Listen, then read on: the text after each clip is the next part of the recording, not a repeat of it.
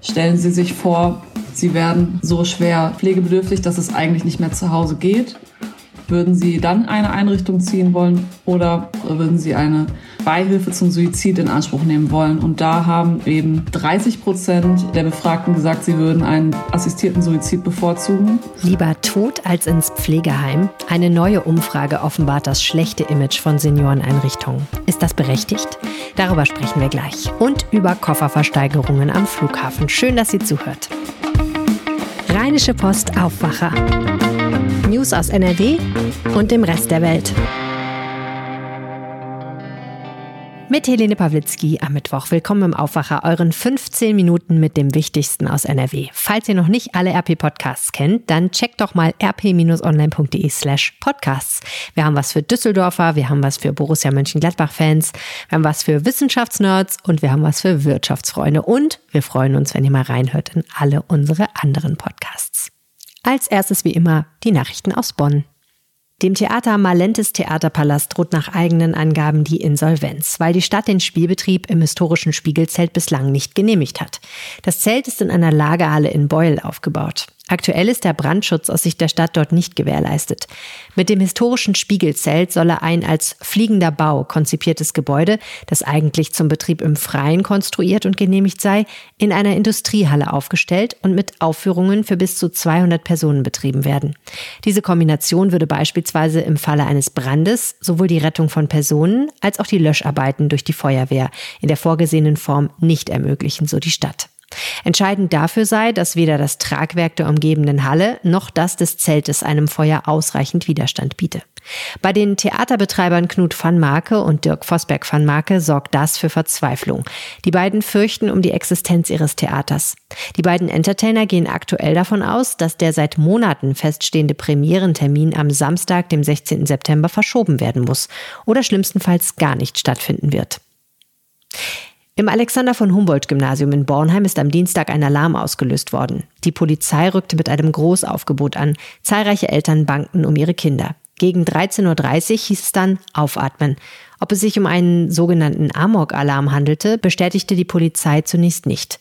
Wir überprüfen aktuell mit vielen Einsatzkräften das Gelände. Es gibt bislang aber keine Hinweise auf eine konkrete Gefahrensituation, hatte Michael Bayer von der Polizei zunächst erklärt. Gegen 13.30 Uhr gab es dann die offizielle Entwarnung. Der Bornheimer Bürgermeister Christoph Becker bestätigte, dass es sich um einen Fehlalarm gehandelt habe. Die Polizei vor Ort informierte zeitgleich über Lautsprecherdurchsagen. Die Schülerinnen und Schüler durften das Gebäude anschließend verlassen. Die Schule war während des Alarms weiträumig abgesperrt worden. Vor Ort waren schwer bewaffnete Polizisten zu sehen, die immer wieder auch das Gespräch mit der anwesenden Schulleitung und der Einsatzleitung suchten. Auch Notfallseelsorger waren vor Ort. Die Bonner Stadtwerke SWB weisen darauf hin, dass zurzeit vermehrt Drückerkolonnen unterwegs sind, um Kunden vermeintlich günstigere Verträge eines Energieanbieters anzudrehen. Bei den Stadtwerken mehrten sich Beschwerden dazu. Besonders ein Strom- und Mobilfunkanbieter und eine Firma für Photovoltaikanlagen seien von den betroffenen Kunden genannt worden. Beide hätten den Leuten vermittelt, im Auftrag der SWB unterwegs zu sein. Ob deren Name wirklich fiel, ist laut Sprecherin Steffi Ziesnitz oft nicht mehr zu ermitteln. Denn die betreffenden Firmen seien meist so gewieft, dass sie sich nicht explizit zum Beispiel als Tochter der SWB ausgeben, sondern es so formulieren, dass der Kunde selbst den Rückschluss zieht, da er als lokalen Versorger eben SWB im Kopf hat, relativiert sie. Arina Kamenskirch von SWB Energie und Wasser stellt klar, wir haben niemanden beauftragt, der von Tür zu Tür geht und für die Stadtwerke Bonn Verträge abschließt. Überwiegend hätten ältere Menschen oder solche mit Migrationshintergrund davon berichtet, heißt es. Wenn ich aus dem Fenster gucke, schaue ich auf ein großes Gebäude auf der anderen Straßenseite, in dem fast immer Licht brennt. Auf dem Balkon sitzen manchmal Menschen und rauchen oder gucken einfach auf die Straße. Ein Pflegeheim. Hier wohnen Menschen, die sehr alt sind oder auch so krank, dass sie nicht mehr alleine leben können. Ungefähr eine Million Menschen in NRW brauchen Pflege und ein Viertel von ihnen bekommt diese Pflege nicht zu Hause, sondern in einem Heim. Für sie ist das Alltag, für andere Menschen eine absolute Horrorvorstellung. So sehr, dass sie lieber Sterbehilfe in Anspruch nehmen würden, als in ein Heim umzuziehen, falls der Fall mal eintreten würde. Das ist das krasse Ergebnis einer Umfrage, die Sonntag publiziert wurde. Und über das ganze Thema spreche ich jetzt mit Julia Radke aus dem Meinungsressort der Rheinischen Post. Herzlich willkommen im Podcast. Hallo. Hast du dir schon Gedanken darüber gemacht, wie du mal leben willst, wenn du alt bist und vielleicht pflegebedürftig? Das ist eine gemeine, aber auch naheliegende Frage jetzt bei der Thematik. Aber ich muss zugeben, nein. Mhm. Und ich glaube, das ist auch eines der Probleme, weil es so menschlich ist, dass man, das sagen auch übrigens viele Menschen aus dem Bereich Altenpflege und äh, Verbände, dass es nicht jemandem vorzuwerfen ist, sich darüber keine Gedanken zu machen, weil es absolut menschlich ist, Probleme, die man jetzt noch nicht hat, auch noch nicht ja, als solche wahrzunehmen. Genau. Jetzt gibt es eine neue Studie, die die Deutsche Stiftung Patientenschutz in Auftrag gegeben hat und die gerade rausgekommen ist, die nochmal gefragt hat, die Menschen, was sie über diesen Teil ihres Lebens denken. Was sind die Ergebnisse? Ja, das Unternehmen, was gefragt hat, das war repräsentativ übrigens, hat zum einen gefragt, ähm, stellen Sie sich ähm, vor, Sie würden pflegebedürftig, welche Form der Pflege wäre Ihnen am liebsten? Und da haben 89 Prozent gesagt, dass sie gerne zu Hause in den eigenen vier Wänden, also ambulant, gepflegt werden würden. 9 Prozent, also ein paar Enthaltungen gab es, 9 Prozent haben gesagt, sie würden ein, eine Einrichtung bevorzugen. Das ist eigentlich nichts ganz so Neues. Ähm, ambulant vor stationär ist so eine Faustregel, die es schon ewig gibt. Das haben wir Verbände und die Wohlfahrtspflege und alle möglichen Ansprechpartner auch so bestätigt. Ähm, das Krassere war eigentlich die Frage, Stellen Sie sich vor, Sie werden so schwer pflegebedürftig, dass es eigentlich nicht mehr zu Hause geht. Würden Sie dann eine Einrichtung ziehen wollen? Oder die Antwortmöglichkeit war auch, würden Sie eine, eine Beihilfe zum Suizid in Anspruch nehmen wollen? Und da haben eben 30 Prozent äh, der Befragten gesagt, sie würden einen assistierten Suizid bevorzugen. Und man kann sagen, immerhin die Hälfte, also 54 Prozent haben gesagt, sie würden in eine Einrichtung gehen. Aber das Erschreckende war eben, ähm, dass jeder Dritte lieber tot wäre als im Heim. Ganz schön krass. Ehrlich gesagt auch ganz schön krass, dass die Frage so gestellt war, habe ich so gedacht, weil das wäre mir jetzt gar nicht so als erstes in den Sinn gekommen, dass das überhaupt eine Alternative ist, sich umzubringen, bevor man in ein Pflegeheim geht. Ja, allerdings zum, zur Einordnung dieser Studie, das haben mir auch viele ähm, Verbände, Sozialverband, VDK in NRW und auch die Caritas nochmal bestätigt oder darauf hingewiesen, dass zum einen eine große Schwäche der Studie ist, sie haben die Betroffenen nicht gefragt. Also sie haben Menschen gefragt, bis 29, dann von 30 bis 59 Jahren und dann ab 60 Jahre, wo nicht genau hervorgeht, haben sie eigentlich die über 80-Jährigen berücksichtigt. Das ist eine Schwäche. Und zum anderen ist die Fragestellung natürlich äußerst theoretisch, weil, ähm, ja, stell dir vor, du wirst das jetzt gefragt, du müsstest natürlich sehr abstrakt denken, was ist eigentlich in 30, 40 Jahren und was würde ich da gegebenenfalls bevorzugen. Und es spielt natürlich auf Urängste und Urwünsche an. Man möchte zum einen ja am liebsten in seinem vertrauten Umfeld bleiben, aber andererseits möchte man seinen Vertrauten, also ich sage jetzt Menschen, äh, sofern es die denn noch dann gibt, äh, nicht zur Last fallen. Das sind so zwei Punkte, die, glaube ich, die Antworten ähm, so ein bisschen erklären. Hm. Also vielleicht kann man daraus jetzt nicht schließen, dass sich diese Leute tatsächlich lieber umbringen würden, dann, wenn es soweit ist. Aber was man schon, glaube ich, schließen kann, ist, Pflegeheime haben einen richtig schlechten Ruf, oder? Ja, das, äh, das stimmt, aber der ist in der Fläche nicht berechtigt. Also wir haben rund 3000 stationäre Einrichtungen in ganz NRW. Die Dichte ist ja ziemlich groß, ähm, die Versorgungsdichte der, der Heime, der Einrichtungen in NRW.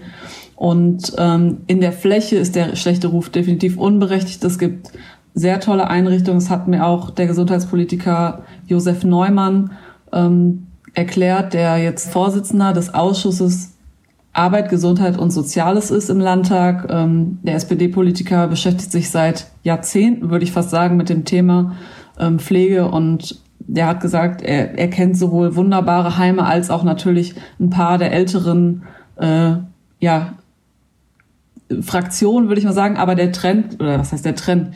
Es geht schon eher dahin, dass Heime, die neu errichtet werden, kleiner sind, ein bisschen familiärer, ähm, dass da so ein bisschen das Zusammenwohnen gefördert wird. Es sind nicht mehr so riesige, dunkle, enge ähm, Bauten, wo man das Einzige, was man wahrnimmt, ist, ist der Uringeruch auf dem Flur. Das sind eigentlich ähm, Einrichtungen von gestern. Die gibt es mit Sicherheit auch noch. Aber in der großen Fläche ähm, würde man allen Unrecht tun, auch vor allen Dingen den Mitarbeitenden in den Einrichtungen, die da mit Herz und Seele ähm, arbeiten und ähm, sich ganz toll um die alten Menschen kümmern, sofern es die Bedingungen erlauben. Das ist nochmal ein ganz anderes Thema. Aber ähm, es gibt solche und solche Einrichtungen und es gibt natürlich auch Gründe, warum es immer noch gilt, ambulant vor stationär, also dass man lieber zu Hause alt werden möchte. Hm. Dass die Pflege- und Altenheime so einen schlechten Ruf haben, hat ja vielleicht auch was damit zu tun, dass sehr wenig Menschen Einblicke haben in das, was da drin passiert und dass man dann eben vieles eher so über die Medien gefiltert zum Beispiel wahrnimmt. Also es wird sehr, sehr viel von Personalmangel und schlechten Personalschlüsseln geredet. Wir hatten eine Pandemie, in der beklagt wurde, dass die Menschen, die in Pflegeeinrichtungen waren, quasi isoliert wurden über Wochen und Monate, damit sie sich nicht anstecken. Das alles trägt ja nicht zum guten Ruf bei, ne? Nein, man kann und man muss auch in dem Bereich von einer multiplen Krisenlage sprechen. Also einmal die Corona-Pandemie, die ja sehr viel zu dem schlechten Ruf beigetragen hat, weil die einfach sehr isoliert worden sind, die älteren Menschen. Dann haben wir jetzt die Energiekrise, die sich sicherlich auch auf die Bereiche auswirken wird. Also wie kann man das noch ähm, einsparen und auf wen kommen die Kosten eigentlich zu? Kosten allgemein sind ein sehr großer Punkt, weil es einfach äh, Nordrhein-Westfalen ist ähm, mit am teuersten. Also die finanziellen Belastungen für Pflegebedürftige in stationären Einrichtungen sind am höchsten bundesweit. Es sind im Schnitt 2500 Euro rund pro Monat und äh, Pflegebedürftige, die sie da zahlen müssen, die müssen sie auch erstmal aufbringen. Und das ist jetzt in, in Zeiten von Inflation und Krieg und kleinen Renten natürlich auch ein Punkt, warum das einfach viele, für viele nicht in Frage kommt. Hm. Plus, du hast ja gesagt, die meisten möchten einfach in ihrer vertrauten Umgebung bleiben und vielleicht auch von vertrauten Menschen gepflegt werden, lieber als in eine neue Umgebung ziehen müssen und von Fremden gepflegt werden. Was gibt es denn für Forderungen aus der Politik und vielleicht auch von Interessensvertretern, was sich ändern muss, damit dieser schlechte Ruf der Pflegeeinrichtungen besser wird? Also man muss diesen ganzen Pflegenotstand jetzt mal ausklammern. Das ist nochmal ein anderes großes Thema. Natürlich müssen sich die Personalschlüssel und auch die Bedingungen für die ähm, Kräfte in der Altenpflege verbessern. Sonst möchte das am Ende auch keiner mehr machen. Und je weniger Betreuung, desto äh, weniger attraktiv wird diese Form der Altenpflege ja für Menschen, die es betrifft.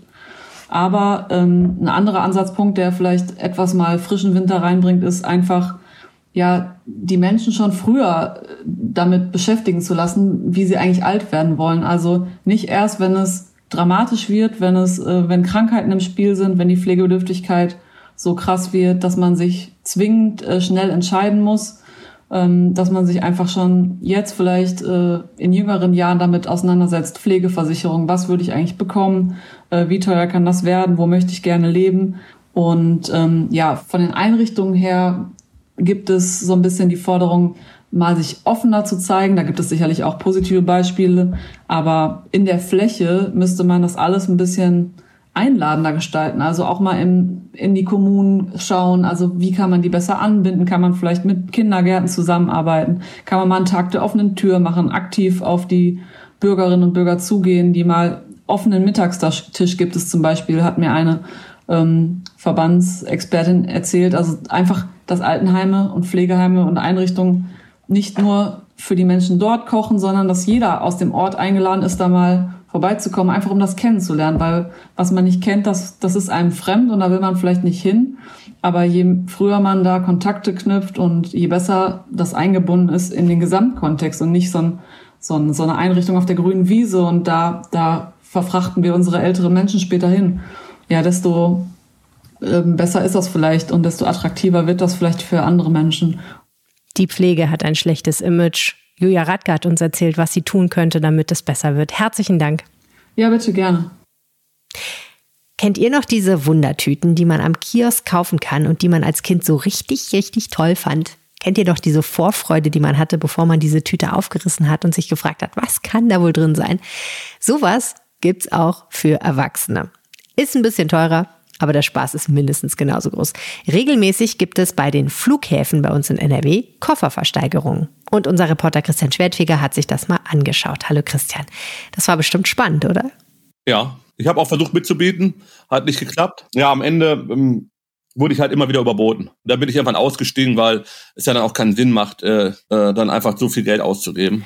Was muss eigentlich passieren, damit so ein Koffer bei einer Versteigerung landet? Also platt gesagt, der Besitzer äh, meldet sich nicht mehr und er war drei Monate lang in einem Fundbüro am Flughafen oder der Airline. Und danach Also diese drei Monate sind wichtig, das ist gesetzlich vorgeschrieben. Und danach ähm, geht er in den Besitz der jeweiligen Airline über. Und diese gibt, stellt die Koffer dann halt Auktionshäusern zur Verfügung. Jetzt habe ich vorhin gesagt, das ist so ein bisschen wie eine Wundertüte, aber bevor die Koffer in die Versteigerung kommen, macht die doch bestimmt mal eine auf und guckt, was da so drin ist, oder? Äh, muss gemacht werden. Ähm, teilweise können ja Drogen drin sein, äh, da können Waffen drin sein, da guckt der Zoll rein. Aber es können natürlich auch so banale Sachen drin sein, wenn sie nicht äh, wie feuchte Kleidung, die dann ganz Inhalt schimmerlich äh, werden lässt oder auch äh, Lebensmittel, die nicht haltbar sind, die werden dann rausgeholt natürlich. Aber in so einem Koffer kann ja allerhand drin sein, was legal ist. Man muss sich ja nur überlegen, was man so mit in den Urlaub nimmt. Da können Fotoapparate drin sein oder andere wertvolle Sachen. Genau, äh, das ist dann immer so ein bisschen die Stunde dieser Schnäppchenjäger die hoffen sich dann halt wirklich relativ günstig. So ein Koffer geht maximal, sag ich mal so, im Schnitt für 150 Euro weg. Halt dann wirklich so ein teures Teil zu ersteigern. Ne? Äh, teure Handys, die da vielleicht drin sein können, Kameras. Aber muss auch sagen, in der Regel ist es mehr oder weniger schmutzige Wäsche. Jetzt wolltest du da ja auch einen Koffer haben. Wonach geht man da? Also wie hast du entschieden, worauf du bietest, auf welchen Koffer? Nee, ich habe schon ein bisschen geguckt. Ich habe einmal danach geguckt, ähm, kann ich diesen Koffer, äh, im größten Teil waren es in dem Fall Trolleys, vielleicht selber noch verwenden. Sieht ja gut aus. Äh, danach habe ich auf jeden Fall geschaut. Dann habe ich äh, geguckt, danach bieten da viele gerade drauf. Weil äh, meistens ist es ein Anzahl, wenn viele drauf bieten, dann ist es vielleicht, äh, steckt da vielleicht mehr dahinter. Ich bin ja auch Laie, da sind ja auch, äh, mal, soweit ich ja weiß, auch viele in Anführungsstrichen Profis dabei, die sowas häufiger machen. Ja, und äh, dann habe ich mir auch natürlich ein Limit gesetzt. Also die fangen bei 15 Euro an und die gehen dann im, äh, äh, so im Schnitt, also zwischen 1 und 5 Euro kann man dann immer wieder erhöhen. Und ähm, was war dein Limit? Ich hatte mir so 50 Euro gesetzt. Damit kam ich aber nicht weit. Das habe ich relativ, relativ schnell dann auch gesehen ähm, und bin dann aber auch dementsprechend ausgestiegen. Jetzt hatten wir diesen Sommer viel Flughaus. Das heißt dann auch, es gibt demnächst wohl mehr Koffer in der Versteigerung, weil mehr verloren gegangen ist, oder wie? Ja, äh, geht das Aktionshaus, mit dem ich gesprochen habe, auch von aus. Auf der Auktion, wo ich jetzt war, da waren die Koffer aus der Sommerferie noch nicht. Hat ja gerade gesagt, drei Monate äh, müssen in Verwahrung bleiben. Aber danach ähm, wird es deutlich voller werden. Ähm, und äh, vielleicht habe ich da mal mehr Glück. Naja, so ein Koffer voll mit schmutziger Unterwäsche, das braucht natürlich keiner, ne? Nee, das will auch keiner. Hast du recht. Vielen Dank, Christian. Gerne. Und das wird heute noch so wichtig. Generaldebatte im Bundestag über die Politik der Bundesregierung. Neben Bundeskanzler Olaf Scholz wird unter anderem Oppositionsführer Friedrich Merz das Wort ergreifen. In der Debatte dürfte es vor allem um das dritte Entlastungspaket, den Streit um die Abschaltung der letzten Atomkraftwerke und um die Hilfe für die Ukraine gehen. Im Düsseldorfer Landtag tagt der Rechtsausschuss außerplanmäßig. Die SPD hat eine Sondersitzung beantragt. Es geht um den Tod eines 16-Jährigen in Dortmund, der durch Schüsse aus einer Polizeimaschinenpistole starb. Wir haben im Aufwacher berichtet. Außerdem beginnt der Prozess gegen eine Neusser Pflegerin. Die Angeklagte soll dem Patienten ein lebenswichtiges Medikament absichtlich unterdosiert verabreicht haben. Ebenfalls in Düsseldorf stellt Maite Kelly ihr neues Kinderbuch vor. Und in Cupertino in den USA stellt Apple seine neuen Produkte vor. Erwartet werden vor allem neue iPhone-Modelle. Wie in den vergangenen Jahren dürfte es auch eine neue Generation der Apple Watch geben. Schauen wir noch kurz aufs Wetter. Uns erwartet Regen am Vormittag und das bei Temperaturen zwischen 25 Grad in Ostwestfalen und 28 Grad in Köln. Am Donnerstag sinken die Temperaturen auf maximal 23 Grad bei noch etwas mehr Regen. Freitag kann es gewittern, die Temperaturen ändern sich nicht. Das war der Aufwacher am Mittwoch mit Helene Pawlitzki. Vielen, vielen Dank fürs Zuhören und bis bald. Mehr Nachrichten aus NRW gibt's jederzeit auf RP Online. rp-online.de